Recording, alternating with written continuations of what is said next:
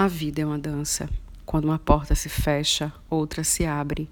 Quando o caminho termina, outro se começa. Nada é estático no universo.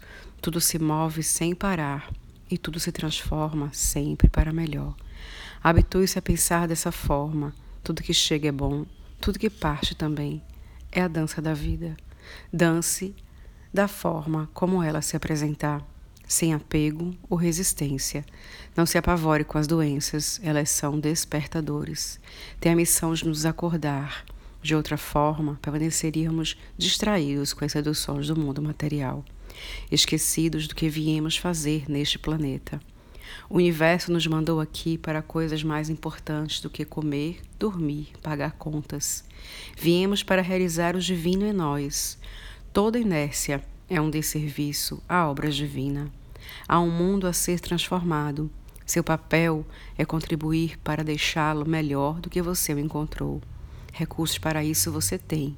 Só falta a vontade de servir a Deus, servindo aos homens. Não diga que as pessoas são difíceis e que convivência entre humanos é impossível.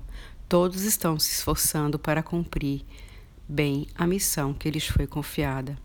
Se você já anda mais firme, tenha paciência com os companheiros de jornada, embora os caminhos sejam diferentes. Estamos todos seguindo na mesma direção, em busca da mesma luz. E sempre que a impaciência ameaçar a sua boa vontade com o caminhar de um semelhante, faça o exercício da compaixão. Ele vai ajudá-lo a perceber que, na verdade, ninguém está atrapalhando o seu caminho, nem querendo lhe fazer nenhum mal está apenas tentando ser feliz, assim como você. Quando nos colocamos no lugar do outro, algo muito mágico acontece dentro de nós.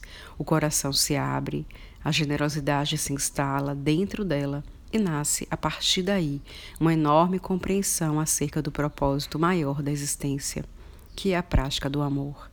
Quando olhamos uma pessoa com os olhos do coração, percebemos o parentesco de nossas almas. Somos uma só energia. Juntos, formamos um imenso tecido de luz. Não existem distâncias físicas. A física quântica já provou que é tudo uma ilusão. Estamos interligados por fios invisíveis que nos conectam ao Criador da vida.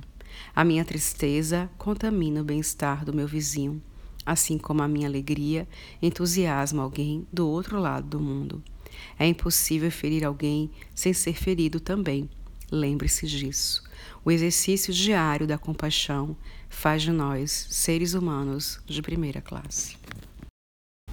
Sou André Lisboa e até o nosso próximo podcast. Muita luz para você.